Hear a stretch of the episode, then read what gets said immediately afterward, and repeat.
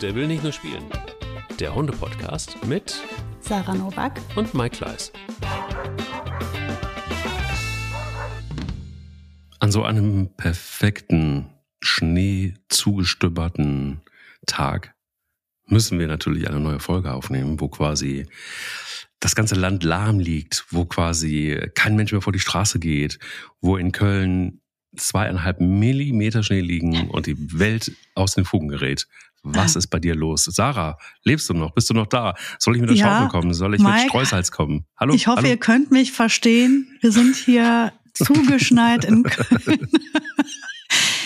Wir machen uns vielleicht eventuell ein bisschen lustig über die Schneesituation in Köln. Wir Kölner sind das ja nicht gewöhnt. Ne?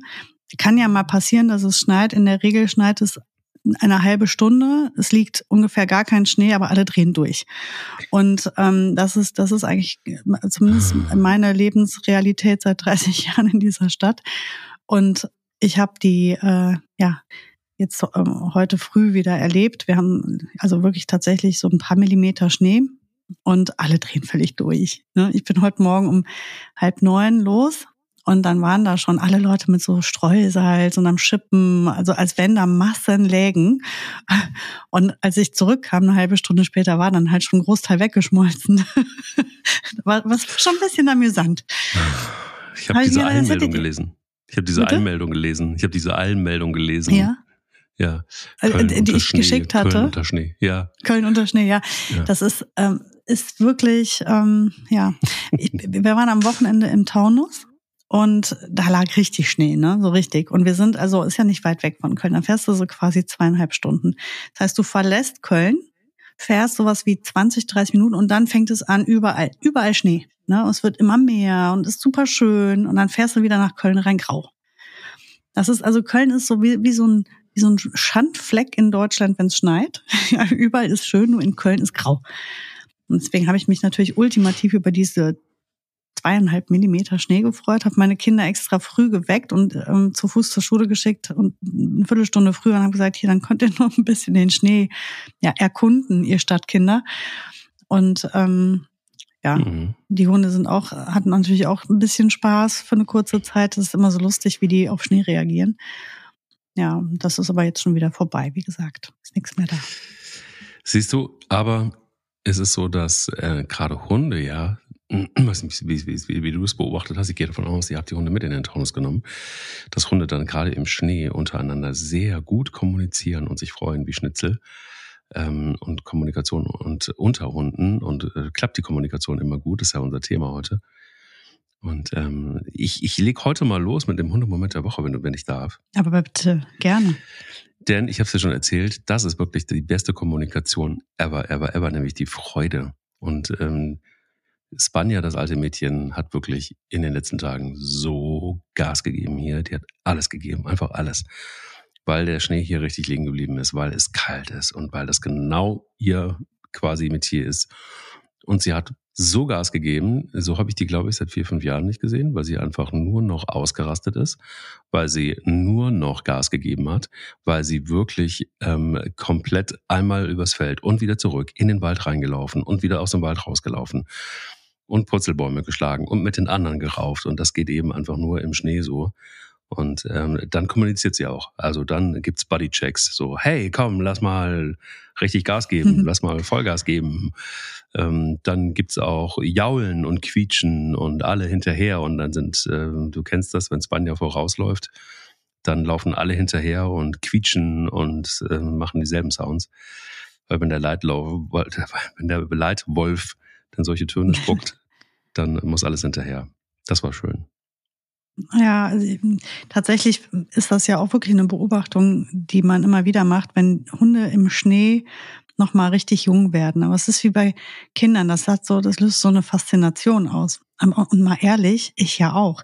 Wenn es Ja, irgendwo neu eingeschneit hat und ich bin die Erste, die da langläuft, ist das halt so quasi wie so eine Ehrung. Ne? Ich bin die Erste, die ihre Fußabdrücke jetzt da lässt. Ich liebe das auch total. Und ja, ja, irgendwie ähm, ist das belebend, wenn es schneit für alle. Ja, schön. Ja, mein Hundemoment der Woche fand tatsächlich heute früh im Schnee statt. Die waren übermütig Und ähm, ich habe den Ball äh, durch den Garten geworfen, um, weil die waren halt einfach total radadoll und ich fand das so schön, wollte das noch so ein bisschen pushen und habe dann noch den Ball mit ins Spiel gebracht und Mika hat sich den geschnappt und Ronja Ronja hat ja nie wirklich, das mit dem Spielen hat die nie wirklich gelernt, ist aber eigentlich innen drin super verspielt. Also was sie total gut kann, ist ähm, quasi direkt mit einem anderen Hund eine spielerische Interaktion, aber wenn jetzt noch ein Objekt dazu kommt, ist das für die das findet die ultra gut, aber die kann nichts damit anfangen. Also sie hat kein Konzept und traut sich nicht richtig, sich das zu nehmen, will aber auch nicht, dass ein anderes nimmt. Also sie ist total verloren in der Situation. Ne? Also wenn ich ganz allein mit ihr spiele, geht's, aber wenn dann noch andere Hunde bei sind, dann wird das ähm, ja wild. Ja, und es kam heute Morgen so, also Mika schnappt sich den Ball und Ronja, ähm, die ist ja sehr intensiv immer in der Stimme, wo wir wieder beim Thema Kommunikation sind und fing an und ganz laute Knurr und, und hat eigentlich quasi Mika gesagt, jetzt lass den Ball los, ich will den Ball haben. Und Mika wurde fuchsteufelswild, hat den Ball fallen lassen und hat die so gestellt. Und da habe ich wieder einmal gesehen, also es kommt auch nicht auf die Größe des Hundes an, sondern darauf, wie man Dinge mhm. sagt und wie mhm. deutlich man Dinge sagt und wie imposant das dann ist. Und die, die, da rührt sich die Ronja dann auch nicht. Und die Mika läuft dann wie so ein Gockel, läuft die dann quasi um sie rum mit geschwollener Brust, Riesenkamm auf dem Rücken. Und dann, weil sie halt klein ist, will sie, eigentlich will sie sie noch, ähm, also will sie noch mehr Druck ausüben und dann steigt die halt quasi mit den Vorderläufen an ihr hoch und geht so ganz nah ans Gesicht. Und es ist ein Moment, da bewegt sich nichts mehr, wie eine Statue, die zwei. So über, ich sag mal, zwei Sekunden fixiert sie sie und dann schütteln sich beide der Ball wird wieder geschnappt und es geht wieder weiter. Ähm, Thema Korrektur auch, ne? Ein wunderschöner Moment. Ich habe ähm, natürlich das Handy nicht gezückt, aber ich schwöre, ich schwöre hiermit hoch und heilig, ich werde ähm, da fleißiger sein beim Filmen demnächst, weil ich finde diese Momente einfach sagenhaft, wenn man die auch zeigen kann. Ähm, und so kamen wir ja unter anderem ja auch auf das Thema Kommunikation, weil uns ja jemand angeschrieben hat Mike, möchtest du vorlesen oder soll ich? Lest du gerne vor. Okay. Hallo ihr zwei, ich höre jede Folge von Anfang an nach. Total spannend und lehrreich. Jetzt habe ich eine Frage zum Thema Hund-Hund-Kommunikation. Mein Hund, ein Border Collie, kommuniziert meiner Meinung nach sehr klar. Es gibt jedoch Artgenossen, die seine Sprache nicht verstehen, Klammer auf, wollen, Klammer zu, und trotzdem wedelnd vor ihm stehen. Wie ist das unter Hunden? Gibt es da welche, die diese Signale nicht verstehen oder wollen die dann einfach nicht? Vor allem, wenn mein, meiner klar zu verstehen gibt, dass er keinen Kontakt möchte. Liebe Grüße, Claudia. Also, hm. ich glaube, ähm, ganz sicher werden sich da sehr viele ähm, wiedererkennen, die jetzt zuhören. Was meinst du, Mike? Boah, also ich ähm, finde tatsächlich, es gibt einen großen Unterschied, äh, wenn man mal von vorne beginnt, zwischen jungen Hunden und etwas älteren Hunden. Und ähm, zum Beispiel aber auch Welpen und äh, erwachsenen Hunden. Und wo wir gerade das Thema Welpen ansprechen, wir gehen kurz in die Werbung.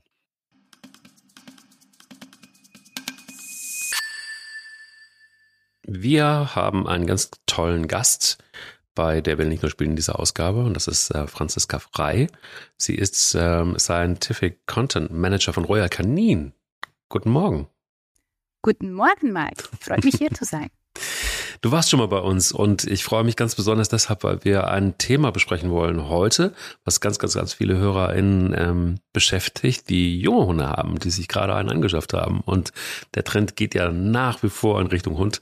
Corona hat einiges möglich gemacht und ähm, ich kenne aus in meinem Umfeld ganz viele, die jetzt gerade Puppies haben. Und äh, das ist unser Thema finde ich, finde ich wahnsinnig diffizil. Du wirst dich ähm, bestimmt auch immer mal wieder mit Fragen konfrontiert wissen. Sag mal, wie ist das ähm, gerade bei Welpen? Da wird ja so ein bisschen der Grundstein von einem gesunden Hundeleben gelegt und, und welche Bedürfnisse gibt es denn gerade jetzt beim Wachstum? Absolut.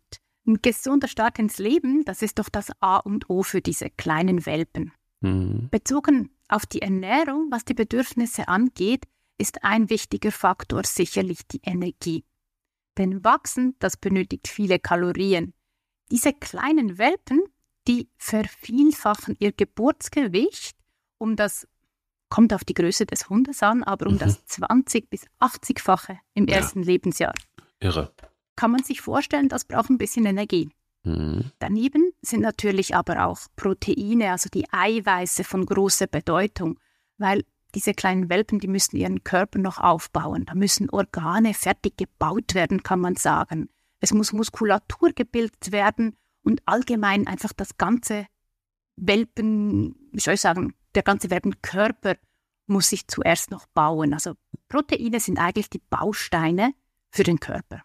Mhm. Es gibt natürlich noch viele Nährstoffe wie Calcium, Phosphor und so weiter, die wichtig sind in der Entwicklung, aber ich glaube, das würde zu weit führen.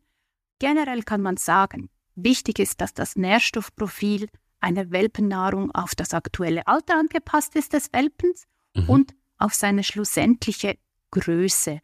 Also mhm. handelt es sich zum Schluss um einen Dackel oder vielleicht doch um etwas Größeres wie ein deutscher Schäferhund. Das ist mhm. eigentlich das Wichtigste, um ein optimales Wachstum oder ein harmonisches Wachstum zu fördern. Okay. Ähm, was kann man denn aber deiner Meinung nach noch tun, um diese gesunde, gute Grundlage zu bilden? Also worauf muss man achten? Thema Bewegung. Gibt es spezielle Snacks oder Zusatzprodukte? Mhm. Welpenalter, das ist eine wichtige Zeit. Das ist ganz klar, weil hier werden die Weichen für die Zukunft gestellt. Welpen sollten möglichst viel kennenlernen. Sie sollten Neues entdecken können, um wirklich gut gerüstet zu sein für das weitere Leben. Mhm. Weil, wie sagt man so schön auch bei uns, was Hänschen nicht lernt, lernt Hans nimmer mehr. Mhm, genau. Ähm, ein Punkt dabei, hast du auch schon angesprochen, ist natürlich die Bewegung. Dort muss man ein bisschen aufpassen. Gerade wenn man einen Welpen hat von einer großen Rasse oder einer Riesenrasse, wenn man das so sagen möchte, denn da ist das Skelett und die Muskulatur noch im Aufbau und die Gelenke sollten noch so ein bisschen schonend eingesetzt werden oder die Gelenke sollten geschont werden noch. Also mit Junghunden großer Rassen noch keine allzu langen und strapaziösen Spaziergänge oder Wanderungen vornehmen. Mhm. Lieber über den Tag verteilt kleinere Runden drehen mit dem Welpen, dafür mehrmals, das bringt auch viel und genügend Bewegung und schont den Bewegungsapparat. Mhm. Und ins Welpenalter gehört natürlich die Erziehung. Klar. Und da kann mit positiver Verstärkung, also einerseits mit Loben mit der Stimme, mit Streicheleinheiten oder eben auch mit Goodies dabei unterstützt werden, so Begriffe wie Sitz, Platz, Bleib zu lernen.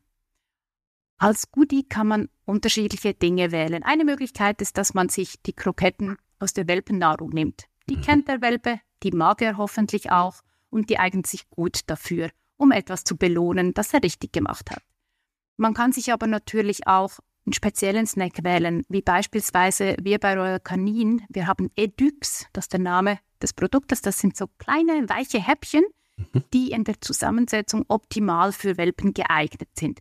Die kann man natürlich auch nutzen. Zusatzprodukte braucht es nicht wirklich. Also wenn die Welpennahrung ausgewogen ist, alles enthält, was der Welpe benötigt, dann tut man sich nicht wirklich einen Gefallen mit Zusatzprodukten außer natürlich, wenn der Tierarzt etwas spezifisch empfiehlt für den einzelnen Welpen. Okay. Das war schon mal sehr aufschlussreich, aber entscheidende Frage für mich ist immer, ab welchem Alter ändert sich denn eigentlich dann die Ernährung? Das ist eine sehr gute und eine absolut wichtige Frage. Man kann sie aber leider nicht generalisieren. Also es gibt nicht einen Zeitpunkt.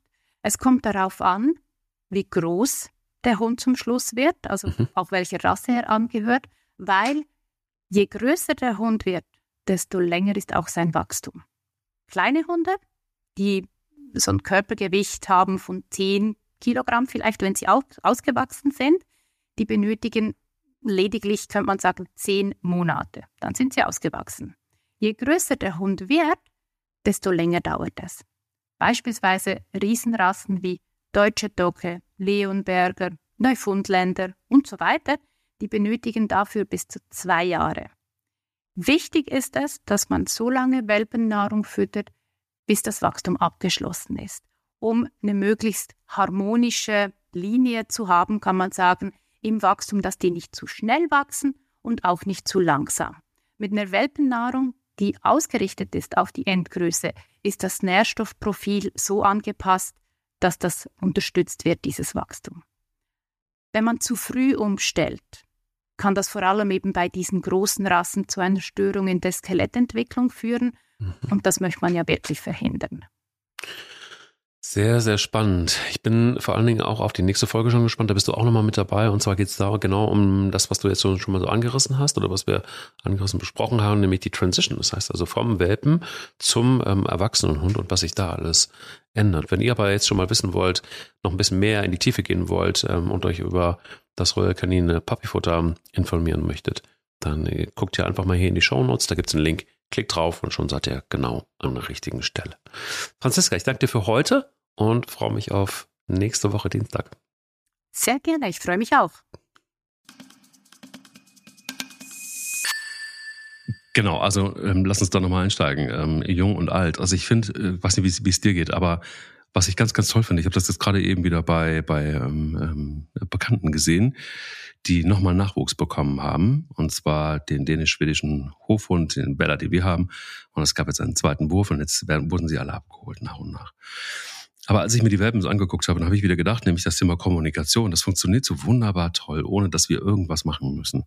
Ohne dass der Mensch eingegriffen hat, geht die Kommunikation super natürlich vonstatten. Weil die Mutter soll, weil sie eben so ist, wie sie ist. Und sie die ganze Zeit mit den Welpen kommuniziert.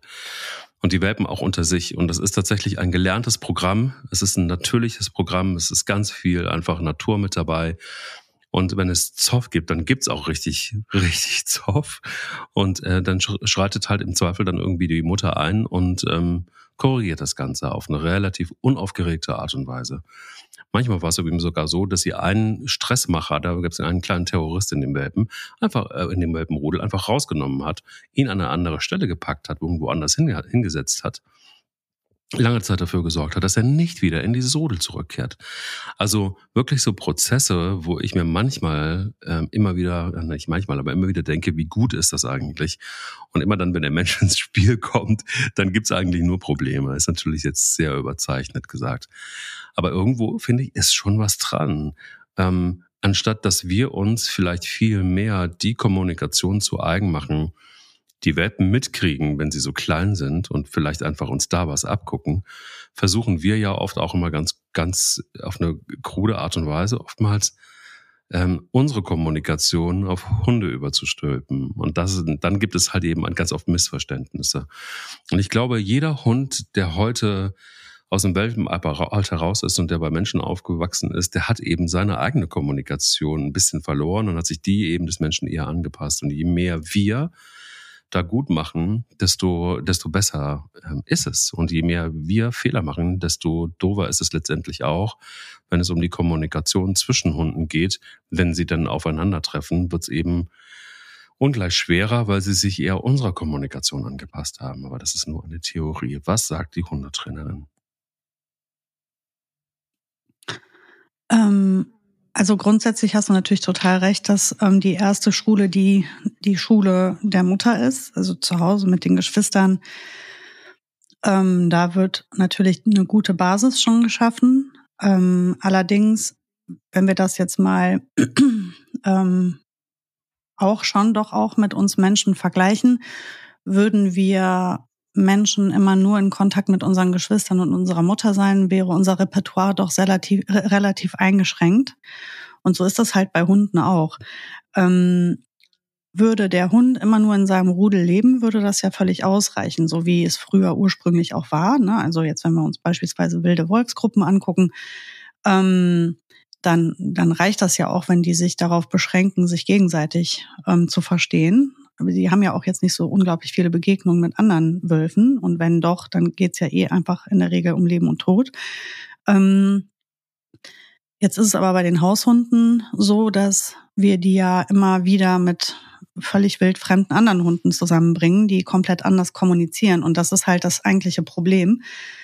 Ähm, die müssen sehr viel mehr können, als die Natur vorgesehen hat. Also es reicht eben nicht, das eigene Rudel nur kennenzulernen, sondern wir müssen mit den Kommunikationsarten von sehr, sehr vielen anderen Hunden zurechtkommen. Und da ist es halt eben auch wie bei uns Menschen. Jeder spricht so ein bisschen anders und jeder mhm. hat ein mhm. bisschen eine andere Ausdrucksweise. Und ähm, alleine schon aufgrund der Rassenvielfalt und der unterschiedlichen ähm, Gesichter ähm, sieht Kommunikation halt auch einfach von Hund zu Hund komplett unterschiedlich aus.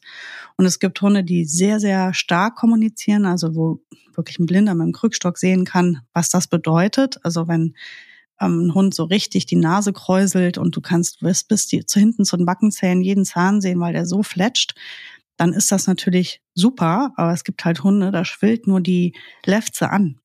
Aber die meinen dasselbe. Und ähm, dazwischen gibt's hunderte von Stufen, also Abstufungen. Ähm, das gleiche gilt für das Freudengesicht, das gleiche gilt für Stress oder Angst. Ähm, die die ähm, Gesichter sind sehr unterschiedlich. Und ähm, dann kommt noch dazu, wie stark einer kommuniziert. Das ist auch nochmal unterschiedlich. Und es gibt Hunde, die haben stehende Ohren, es gibt Hunde, die haben Schlappohren, es gibt Hunde, die haben überhaupt keine Ohren mehr, weil die weggeschnitten sind. Es gibt Hunde mit Schnauze und es gibt ohne Schnauze. Es gibt Hunde, die eine so kurze Schnauze haben, dass die immer so aussieht, als wäre sie gekräuselt. Ne? Ähm, dann gibt's Hunde, die haben den Schwanz derart verformt, dass der auch kommunikativ gesehen nicht mehr viel sagt. Wenn ich mir jetzt einen Shiba Inu angucke, der so einen Ringelschwanz hat, ähm, ist das kommunikativ gesehen natürlich was anderes als ein Labrador, der so einen baumelnden, sehr, also ich finde zum Beispiel beim Labrador ist die Kommunikation über den Schwanz total einfach zu lesen, ne? weil der wirklich sehr viel, also ich finde, das ist so eine Rasse, wo ich sagen würde, also da kannst du im Schwanzbereich wirklich viel schon erkennen. Also da ist die Route halt immer sehr ausgeprägt ähm, aktiv in der Kommunikation. Dann gibt es andere, bei denen siehst du so gut wie gar nichts. Dann gibt es welche, die haben so so einen halben Stütz nur noch, so wie jetzt beim Jack Russell oft. Ne? Dann haben die nur noch so eine so eine halb kopierte Route. Dann gibt es Hunde, die haben, wie der Ridgeback, halt immer irgendwie einen stehenden, ähm, das Fell aufstehen. Da sieht das so aus. Ne? Also es kann auch missverstanden werden. Ähm, also alleine schon, wenn ich mir dieses Problem überlege, also wie unterschiedlich die Hunde rein anatomisch ähm, schon voreinander stehen, heißt das ja, dass das, ähm, dass jeder Hund unglaublich viel lernen muss, weil der muss ja mit jedem dieser Artgenossen erstmal zurechtkommen und jede Art der Kommunikation neu kennenlernen. Ähm, und jetzt wird natürlich die Hundemutter den ja nicht durch all diese Begegnungen durchbegleiten. Das muss jetzt wiederum der Mensch machen. Ähm, die Hundemutter, die kümmert sich quasi um die gesamte Kommunikation innerhalb der Wurfkiste und dann ist die auch raus. Ne? Und danach ist er mit acht Wochen bei dir und jetzt liegt es halt beim Menschen, wie viel Kommunikation wird er ähm, kennenlernen und ähm, wie, wie ernst nimmt er die? Und da wären wir jetzt bei der eigentlichen Frage, warum werden manche Hunde so gar nicht ernst genommen? Auch hier möchte ich einen Vergleich zu uns Menschen ziehen. Ähm, ich mache das immer gerne, weil ich finde, dass äh, wir uns dann einfacher da ähm, wiederfinden und das einfacher verstehen können. Wenn ich jetzt mir Kinder angucke, ähm, es gibt, es ist ein Phänomen, was mir im Kindergarten besonders aufgefallen ist. Es gibt Kinder, unglaublich klar und deutlich kommunizieren. Also es gibt Kinder, die, wenn die was nicht wollen, dann verziehen die ihr komplettes Gesicht und dann werden die richtig stinkig und dann sagen die richtig deutlich und laut und bestimmt Nein. Und dann gibt es Kinder, die sind eher zurückhaltend, die sind eher vorsichtig, die haben nicht so viel Mut. Warum? Mhm. Ist halt eben so. Brauchen wir ja jetzt nicht thematisieren. Nur wenn die was wirklich, wirklich nicht wollen, kann es sein, dass das erstmal nur ein Gesichtsausdruck ist und dass sie dann vielleicht sagen, nö, ich möchte das nicht sondern ich mag nicht. Und dann wird das Gegenüber, um das es jetzt geht, der jetzt der Empfänger dieser Signale ist, der muss jetzt halt lernen, dass das klare, deutliche Nein eigentlich inhaltlich das Gleiche meint, wie von diesem anderen Kind dieses relativ zurückhaltende Nein. Da gibt's ja, ähm, das ist ja auch etwas, was man lernen muss. Und dafür ähm, gibt es ja dann ähm, professionelle Pädagogen, die diese Kinder unterstützen dabei, die dann halt sagen, guck mal, der Junge XY, das Mädchen XY hat doch gerade gesagt, dass sie das nicht möchte. Ne, sie hat das zwar leise gesagt, sie hat vielleicht sogar nicht richtig böse geguckt, weil sie sich nicht, aber sie hat gesagt, sie möchte nicht. Da musst du hinhören. Und du hörst jetzt damit auf. So, das ist eine Unterstützung, die kommt von alten, geübten, ähm, führenden Persönlichkeiten, könnte man jetzt sagen. So, und jetzt ist das aber in der Hundewelt ja nichts anderes. Wenn ich jetzt mit einem jungen Hund auf einen anderen Hund treffe, egal ob jung oder alt, und ich sehe, dass dieser Hund keine Lust auf einen Kontakt hat und ich lasse meinen jungen Hund da einfach reinpreschen und der ignoriert die Signale des anderen Hundes und ich lasse das laufen, weil mir ist es einfach egal vielleicht, dann wird er nicht viel lernen, weil vielleicht der andere Hund sich nicht wehrt, der fühlt sich nur unwohl. Mein Hund macht einfach, was er will. Ne? Es liegt bei mir, jetzt dem Hund zu sagen, ach guck mal, der möchte ja nicht. Jetzt hörst du auf und dann korrigiere ich ihn. Dann hole ich ihn, pfeife ich ihn zurück, dann helfe ich ihm bei der Kommunikation, weil sehr viele Artgenossen ja nicht gleich draufhauen. Das wäre ja die, die aller, also sehr, sehr viel. Bleiben wir jetzt bei dem Beispiel im Kindergarten. Dieser, dieses sensible Kind, dieses ruhige Kind, was vielleicht eher ähm, subtil kommuniziert, hat jetzt schon gesagt, ich möchte nicht. Ja, jetzt macht das andere Kind aber weiter, was weiß ich, ähm, irgendwie fest umarmen. Und jetzt traut sich dieses eher zurückhaltende Kind nicht, sich wirklich zu wehren. Es hält es einfach nur aus. Ja, das wird aber dieses vielleicht übermütig äh, fröhliche, das ist gar nicht bös gemeint von dem, von dem Kind, was jetzt das andere quetscht oder umarmt, aber das kriegt's halt nicht mit so richtig. Oder es hat nicht genau hingehört und macht einfach weiter. Und ist sich nicht im Klaren darüber, dass es gerade ähm, eine Grenze überschreitet, weil derjenige, der das eigentlich nicht möchte, sich nicht wehrt. Und davon müssen wir bei Hunden auch immer ausgehen, dass sich nicht jeder Artgenosse unbedingt wehrt, obwohl er schon längst Nein gesagt hat. Hm.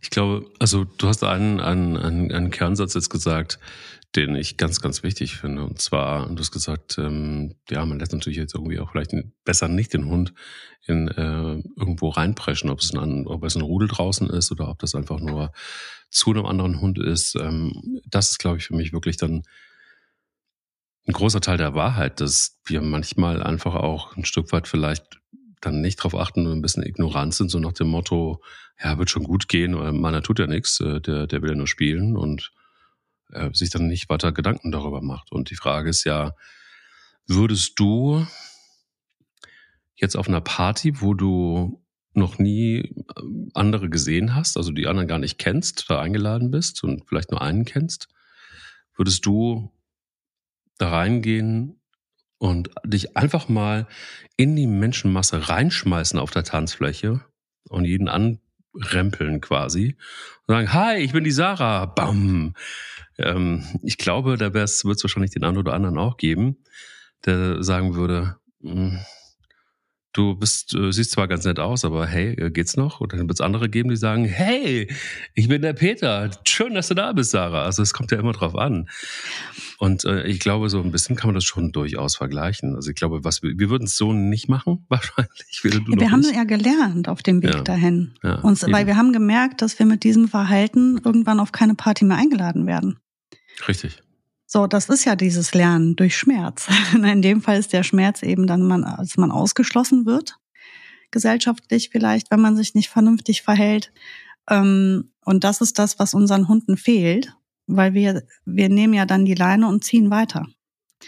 Und der Hund, der sich gerade falsch verhalten hat, der, der hat kein, kein Lernen durch Schmerz. Also der erlebt die, das ausgeschlossen werden nicht, der hat ja. keine Korrektur bekommen. Der rennt einfach mit dem, der rennt einfach genauso unbedarft weiter und knallt in die nächste Situation mit demselben Elan wieder rein. Und das wird so lange gut gehen, bis er wieder, bis er irgendwann mal richtig draufkriegt. Und dann wird irgendeiner sagen, verstehe ich ja gar nicht. Warum ist denn das passiert? Der ist doch total freundlich. Nein, der ist völlig grenzüberschreitend. Mhm. Ja, und der liest überhaupt nicht die, die Signale der anderen. Ja, das kam aus dem Nichts. Nein, es kam nicht aus. Nie kommt das aus. Es kommt nie aus dem Nichts. Das, das gibt es einfach nicht. Es kommt, man sieht es oft nur nicht.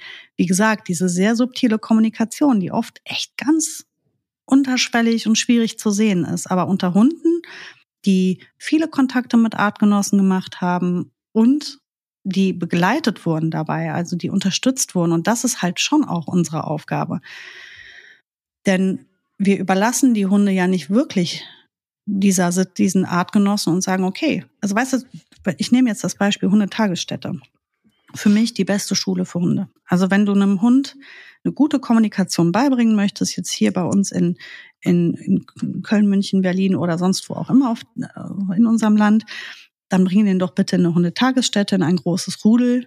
Seht zu, dass das eine coole Nummer ist, dass dann ein super ähm, ähm, Mensch das Ganze anleitet. Davon haben wir in Köln auch eine, eine Handvoll wirklich toller ähm, Hundetagesstätten. Und da geht es nicht um die Betreuung, da geht es darum, dass der Hund mal in die Kommunikationsschule geht. Weil da wird der mal richtig was lernen. Weil wenn er sich da nicht anpasst, dann gibt's halt wirklich einen drauf. Ja. Ne? Und das ist aber das, was der nie erlebt, wenn wir den immer aus diesen Situationen, wir, wir werfen den da rein, der bedrängt jemanden oder verhält sich übel. Und wenn man merkt, dass irgendwie die Stimmung kippt, also geht man. Oder ähm, man ist vielleicht nur kurz aneinander gelaufen, vorbeigelaufen, der hat sich äh, absolut grenzüberschreitend verhalten, irgendein anderer Hund musste das alles wegatmen. Ja, und dann ziehe zieh ich mit meinem weiter. Er hat gar nichts gelernt, der andere hatte nur einen unangenehmen Kontakt. Das ist jetzt so der Klassiker. Und deswegen ist halt, finde ich, das Einfachste, was ich machen kann, ist entweder zu sagen, ich übernehme diese Arbeit. Ne? Das heißt, ich gehe mit meinem Hund in die Situation, ich beobachte vor allem aber den anderen Hund. Und wenn ich sehe, der andere Hund setzt gerade eine Grenze und meiner überschreitet die, dann gehe ich hin und wirke ein und, und korrigiere das und sage ihm, Schluss. Und dann nehme ich ihn raus und dann fahre ich ihn wieder runter, dass er sich beruhigt. Und dann versuchen wir vielleicht nochmal einen neuen Kontakt, aber vernünftig, nicht so doll. Oder aber ich gehe hin und ich sage, ich sehe gerade auf einen Meter oder auf zwei Meter, der andere Hund hat gar keinen Bock auf Kontakt, dann geh, gehen wir da auch nicht hin. Problem ist, dass manchmal, also ich kann das mittlerweile sehr gut verstehen, dass Menschen sagen, aus dem Off. Weil, oder beziehungsweise ich kann es seit einigen Jahren verstehen, weil ich das bis dahin auch nicht hätte unterschreiben können, aber ich weiß, was die Leute meinen, die das, das, das so empfinden. Ähm, du erinnerst dich, ich hatte das auch, glaube ich, mal irgendwann erzählt, aber ich hatte mal so eine, eine, Dalmati, eine Dalmatiner Mixhündin Lilly, ein unfassbares Scheusal. ähm, ich, äh, ich fand sie super, weil sie einfach auch so unberechenbar war. Aber sie war echt ein Scheusal. Also sie, sie hatte einfach auch Bock, mal irgendwie andere Hunde zu verdreschen. Mhm. So. Und das wusste ich aber lange Zeit nicht. Und sie kam aus dem Tierschutz. Jetzt sind Dalmatiner ja per se eben nicht die Familienhunde, die irgendwie äh, in allen Filmen zu sehen sind, sondern das sind, würde ich jetzt auch niemals als Anfängerhund bezeichnen. Aber Lilly war so ein richtiger Drecksack. Und ähm, irgendwie mochte ich sie zwar deshalb auf der einen Seite und auf der anderen Seite dachte ich aber auch mal so, boah, du hättest es dir das Leben aber auch deutlich einfacher machen können. Naja, ich, es, es kam der Tag, ich stand mit Lilly an der Ampel und äh, neben uns parkte, wollte ich schon fast sagen, so, so ein kleiner, sehr sehr zerzauster Hund. Ähm, sah sehr hässlich aus. Tat mir auch leid deshalb.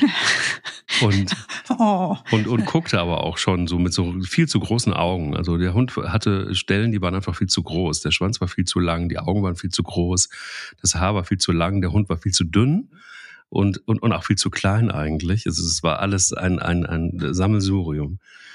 Und dieser Hund äh, äh, äh war erkennbar ein Opfer das merktest du irgendwie schon. War mhm. einfach so ein, von der ganzen Körperhaltung und, und so weiter. Ähm, und, und hing an der Leine und am anderen Ende hing ein Mensch, der genauso recht unscheinbar war und auch etwas unsicher war. Also die passten wirklich sehr, sehr gut zusammen. So. Und äh, dieser kleine Hund guckte irgendwie so von unten hoch und, und äh, diese große Lilly an und Lilly war recht groß und breit und ähm, wir warteten, bis es grün war. Und kurz bevor es, ja, es grün wurde und alle losgehen wollten, machte Lilly einmal Haps. Oh nein. links rüber. Ja. Oh nein. Einmal links rüber. Und diese, dieser, der, der, der Opferhund war wieder ein Opfer geworden. Ach nein. Und, ja, und das tat mir so furchtbar leid, weil, also, der Hund war wirklich, also es war wirklich so ein Hund, wo du dachtest, oh, boah, du bist aber auch echt ein armes Ding und bestimmt auch sehr liebenswert. Aber du meinst, es wäre aus dem Off gekommen? Ja, ich hatte das damals so empfunden. Würdest du das heute noch so sagen? Nö, ich würde es natürlich nicht mehr so sagen. Also es Bestimmt haben die fixiert oder die ja, Lippen sind angespannt. Ja, irgendwas ja. ist da passiert. Also irgendwas ist da passiert. Die haben irgendwie kommuniziert und ich glaube auch, also nochmal, irgendwann wusste ich ja, dass Lilly einfach Bock hat, einfach auch mal auf Hunde, die jetzt irgendwie nicht so selbstbewusst sind, gerade da nochmal nachzutreten. Und ähm, und und dann wusste ich das ja auch und habe mich auch nochmal erkundigt und es äh, gab wohl vorher auch ein paar Zwischenfälle, die sind mir natürlich nicht erzählt worden, als ich, als ich mich für sie entschieden hatte. dann krückte man dann so nach und nach mit der Wahrheit raus und zu. Und dann habe ich natürlich dann in, in, in der Verlängerung habe ich einfach immer Abstand gehalten, erstmal zu Hunden, die sie nicht kannte. Mhm. Ähm, deshalb ist das auch nie wieder passiert. Aber deshalb meine ich, ähm, das sind so Situationen, wo du denkst, wo du denken könntest, das kommt aus dem Off, hat aber entweder eine Vorgeschichte oder was auch immer. Und dann musst du damit dealen danach. Also danach musst du halt gucken, mhm. Nee, dieser Hund wird nicht frei von alleine irgendwie andere Hunde treffen. Erstmal. Und nee, er wird nicht in der Nähe von anderen Hunden an der Leine sein. Das ist ja auch nochmal eine andere Situation. So, und dann fängst du damit an zu arbeiten. Und dann fängst du an, auch mit ihr zu arbeiten. Das habe ich natürlich intensiv gemacht. Bis ich dann einige Zeit später wirklich mit ihr an der Ampel stehen konnte und es war kein Problem mehr. Wenn andere Hunde dann irgendwie dazu kamen. Aber bis dahin war es richtig, richtig, richtig Arbeit. Und ja, lange, lange Rede für, für, für das Verständnis für Menschen, die es erstmal grundsätzlich so empfinden, dass Dinge aus dem Aufkommen. Ja, ich habe total Verständnis. Auf jeden Fall. Ich weiß auch, wie subtil das sein kann. Deswegen weiß ich das. Aber es ist halt wichtig für uns alle, ja. sehr genau hinzugucken und nicht zu tratschen und nicht zu quatschen und nicht in die Luft zu gucken. Wenn Hunde aufeinandertreffen, sind wir in der Verantwortung. Und ähm, ja, es gibt halt Hunde, die sehr subtil kommunizieren. Und gerade die Opfertypen, von denen du jetzt gerade sprachst, sind auch wirklich oftmals genau beliebte Opfer auch. Ne? Ähm, so die, die unsicheren Hunde, die, ähm, die halt auch signalisieren, ja, mit mir kann man es ja machen. Ja. Und ähm, das wirst du auch in der Hundetagesstätte erleben. Ne? Und ähm, da sieht man auch, dass es immer die gleichen sind, die draufhauen und immer die gleichen sind, die kassieren. Und da musst du halt arbeiten. Du musst den, den, die draufhauen, erklären, wie es richtig geht und denen, die sich nicht wehren, Mut machen, entweder in den Schutz zu gehen oder eben auch sich zu wehren. Ähm, Im Übrigen wäre das jetzt etwas, was ich empfehlen würde, wenn man jetzt so wie in dem ähm, in der Zuschrift, die wir bekommen haben, wenn man das Gefühl hat, ähm, also ich habe das Gefühl, mein Hund kommuniziert klar, aber die, gegen, die Hunde, die mir entgegenkommen, die ähm, nehmen das nicht an. Ähm, dann liegt das nicht unbedingt daran, dass dein Hund nicht klar kommuniziert, sondern dass die Hunde, die dir begegnen, nicht gelernt haben, damit umzugehen. Und ähm, weil dein Hund aber ja, der soll ja nicht darunter leiden, dass ein anderer Kommunikation nicht gelernt hat. Deswegen würde ich in der Situation, wenn du, du kennst ja deinen Hund, wenn du siehst, der sagt klar, ich möchte diesen Kontakt nicht, würde ich immer abblocken. Da stelle ich mich zwischen und dann sage ich, ich habe den Hund ja an der Leine, ich bringe ihn in diese, diese Situation, also übernehme ich dann auch am Ende die Verantwortung, obwohl natürlich, eigentlich müsste das auch so klappen. Nur ich kann ja nicht mit der, die, die Außenwelt kann ich nicht beeinflussen. Ich kann meine Begegnungen nicht beeinflussen. Ich kann die Art und Weise, wie die Menschen das mit ihren Hunden machen, nicht beeinflussen. Und das Ding ist ja, die mit den Hunden, die forsch sind, das sind ja immer die, die völlig entspannt sind, weil ihre Hunde kriegen ja nicht drauf. Ihre Hunde sind ja nicht die Bedrängten. Ihre Hunde sind ja die, ja, ich sag mal, die Aggressoren, die, die bedrängen, die die draufhauen, die die jagen, die die behöggeln, die die besteigen, die die Grenzen überschreiten. Da sind die Leute immer tiefenentspannt meistens. Nicht immer, aber viele davon, weil die sich einfach denken, ja, geht mir ja nicht an den Kragen. Ne? Und wir sehen unseren Hund immer wieder in diese Situation geraten. Und ja, ja, letztendlich gibt's ja zwei Möglichkeiten. Entweder ich habe einen Hund, der immer mehr die Kontakt, den Kontakt zu Artgenossen meidet, weil er immer wieder merkt, ähm, dass ihm das nicht gut tut und er nicht respektiert wird. Oder aber ich habe einen Hund, der hingehen wird und sagen wird, alles klar, das geht mir jetzt langsam so auf den Zeiger, jetzt fange ich mal mit dem Schnappen an, jetzt fange ich mal mit dem Beißen an, jetzt gehe ich mal einen Schritt weiter. Und damit das nicht passiert, weil das wollen wir ja alle nicht, nachher hast du einen Hund, der aufgrund dieser Problematik einen Maulkorb tra tragen muss. Es klingt jetzt wieder so, als wäre ein Maulkorb schlimm, aber natürlich wollen wir das ja eigentlich alle vermeiden. Nur weil seine Kommunikation nicht respektiert wurde und er bedrängt wurde und er sich nicht anders zu helfen weiß. Und deswegen würde ich tatsächlich da immer sagen, also wenn mein Hund klar sagt, er will nicht und ein anderer respektiert das nicht, dann greife ich ein. Dann kümmere ich mich darum, damit mein Hund nicht auf die Idee kommt, einen Schritt weiter gehen zu müssen. Und dann würde ich mir vielleicht es auch nicht nehmen lassen, ähm, dem, dem Hund, der gegenüber kommt, den richtig ordentlich abzuschicken. Mehr kann ich, ich kann den ja jetzt nicht korrigieren groß, außer ich meine, letztendlich ist es auch eine Korrektur, ihn wegzuschicken und ihm dann äh, ab zurückzuweisen. Wenn du Pech hast, triffst du auf einen Hund, der so wirklich grenzüberschreitend ist, dass er den das überhaupt nichts kümmert und der nochmal einen Kreis um dich dreht und von, ander, von einer anderen Stelle versucht, an euch ranzukommen, das erlebe ich ganz regelmäßig. Dann blocke ich einen Hund ab, dann rennt er halt einfach noch mal kurz weg, macht eine große Kurve und kommt von woanders wieder, so dass ich also immer wieder mich vor meine Hunde stellen muss.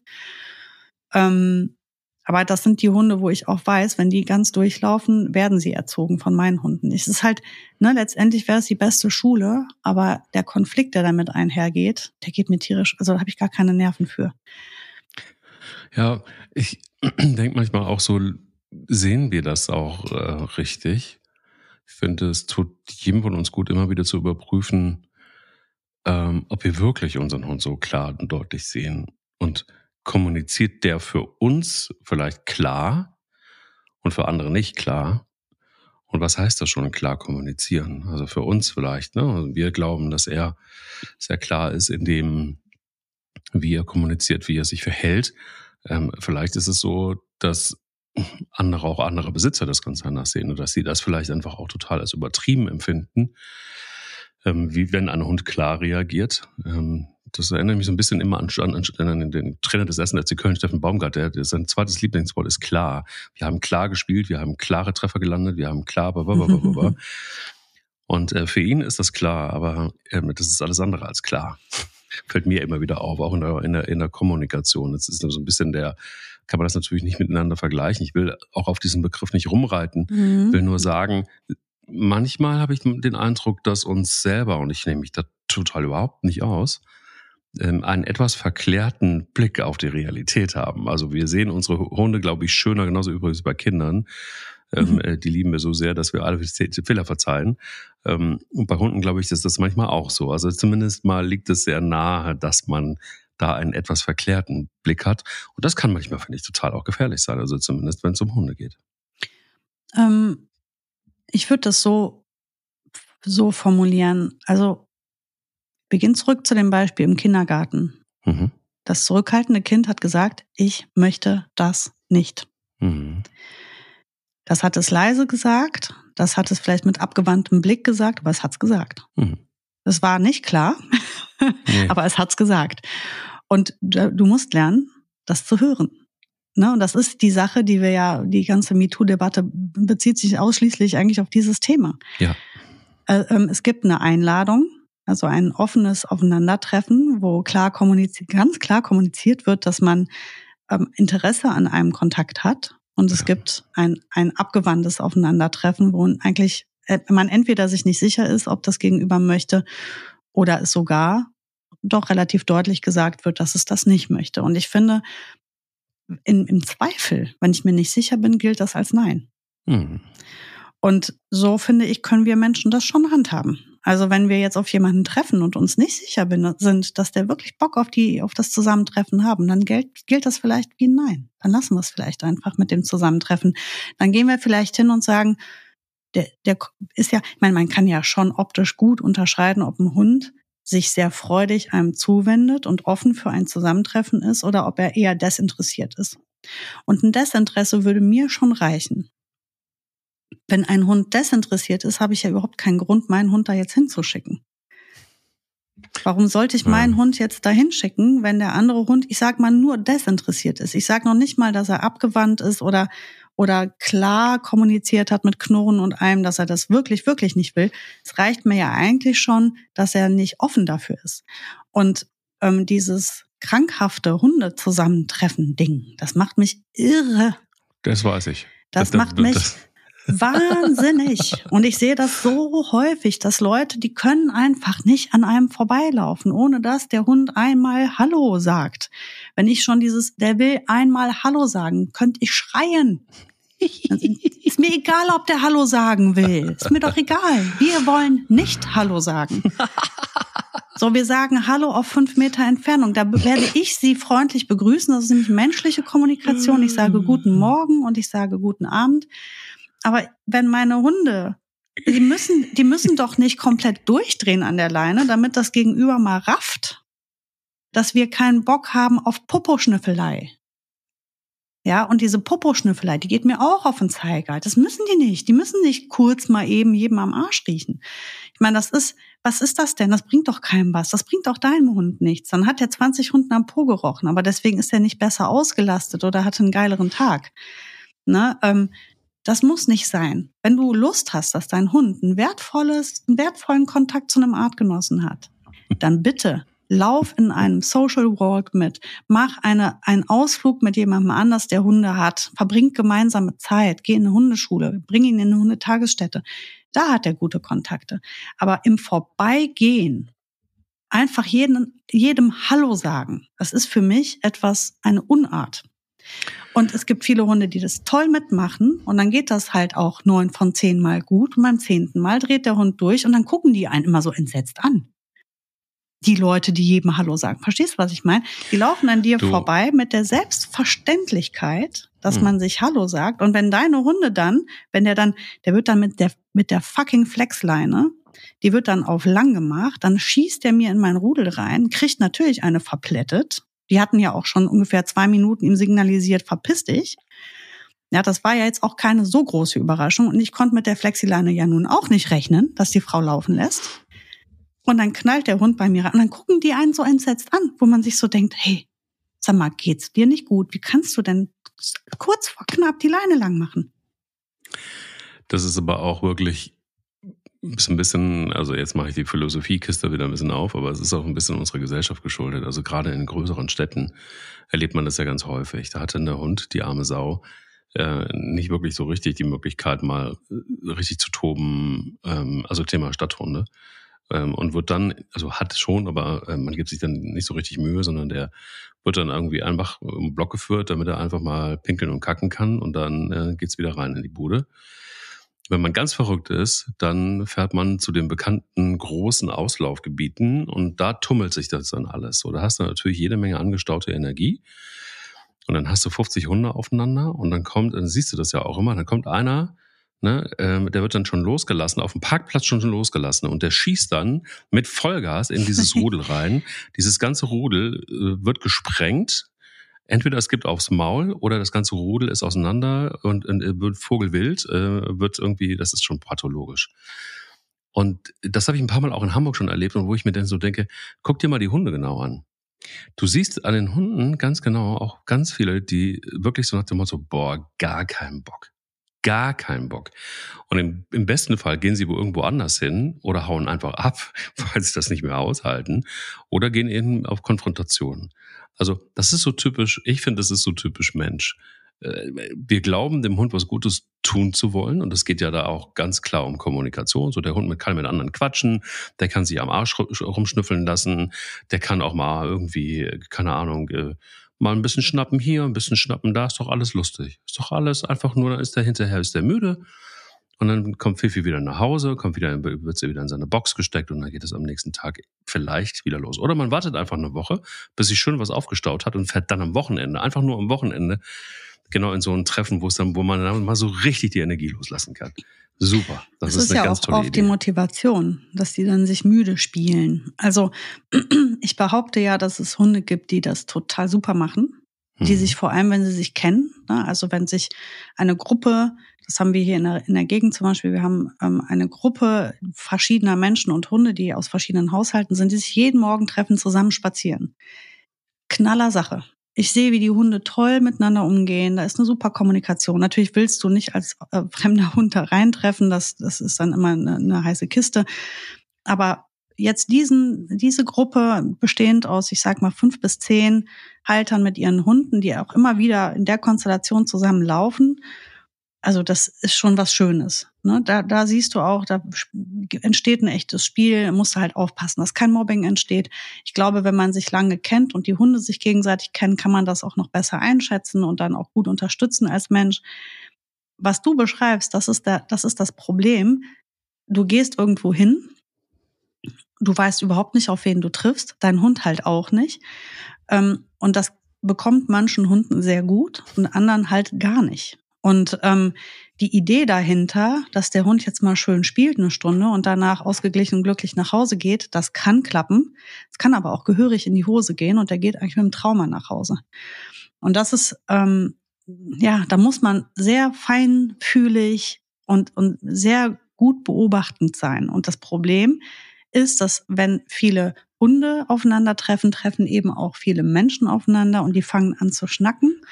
Und dann kriegen die nämlich von den Hunden nicht mehr allzu viel mit. Mhm. Ähm, ganz im Gegenteil, mir ist halt wirklich aufgefallen, wie wenig die Hunde dann, äh, die Menschen noch auf die Hunde gucken. Die Hunde sind dann nur noch sich selbst überlassen. Es entstehen Mobbing-Situationen, es entstehen äh, hier oftmals sieht man auch, dass jüngere Rüden oder kastrierte Rüden von anderen Rüden ja halb vergewaltigt werden und man steht daneben und sagt, na ja, gut, guck mal, der macht ja nichts, das, das macht dem nichts, das macht dem nichts. Na ja, gut, nur weil der jetzt nicht um sich beißt, heißt das nicht, dass ihm das nichts macht.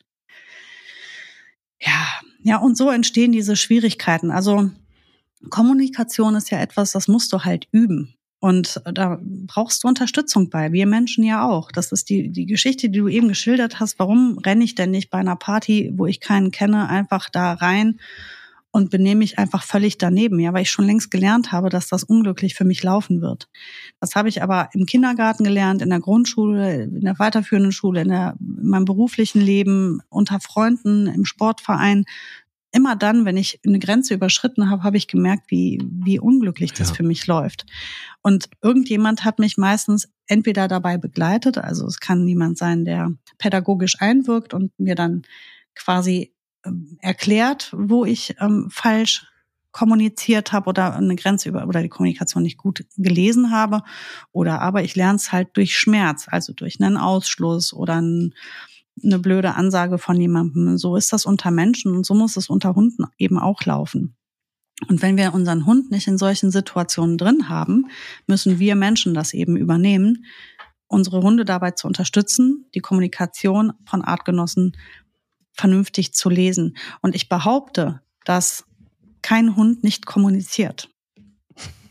Also man kann mir gern jetzt widersprechen, hätte ich gerne ein interessantes Gespräch, aber ich behaupte, jeder Hund kommuniziert. Es gibt nur halt welche, die kommunizieren super subtil und trotzdem tun sie es. Und andere, die kommunizieren sehr offensiv. Das ist natürlich dann einfacher und dazwischen gibt's halt alles Mögliche. Und manchmal ist es schwierig, die Kommunikation zu lesen. Ne, gerade, wie gesagt, zuchtbedingt oftmals ist es auch einfach anatomisch gar nicht mehr möglich, eine vernünftige Kommunikation zu machen. Aber ich vermute das jetzt beispielsweise in der Nachricht, die wir bekommen haben, wo sie sagt, mein Hund kommuniziert sehr klar. Ich kann mir schon vorstellen, dass das, wenn die Halterin sagt, ich sehe das, dann sieht's halt auch der andere Hund. Vielleicht nicht der andere Halter, aber mindestens der andere Hund. Und ich glaube, den Unterschied zwischen einer freundlichen Zuwendung und einer, und einer Abgewandtheit, das kann jeder sehen. Ne? Und das würde, wie gesagt, wenn wir Menschen einfach hingehen würden und sagen würden, guck, der lädt uns gar nicht zum Kontakt ein, der andere Hund, dann gehen wir da auch einfach mal gar nicht hin.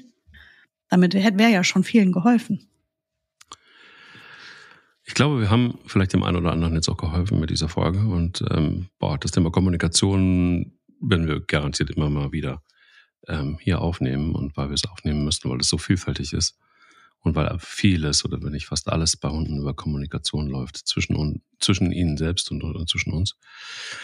Danke dir für heute und ich bin sehr auf nächste Woche gespannt. Da reden wir nochmal über das Thema Kinder und Hunde und ähm, was es für Missverständnisse geben kann und was wir eigentlich damit zu tun haben und was wir damit alles schon erlebt haben. Naja, einiges würde ich sagen. Ja, einiges glaube ich auch. Deshalb freue ich mich sehr drauf. Ich auch, sehr. Dann bis nächste Woche, Mike. Bis nächste Woche. Tschüss. Tschüss. Der will nicht nur spielen. Der Hunde-Podcast mit Sarah Novak und Mike Kleiss.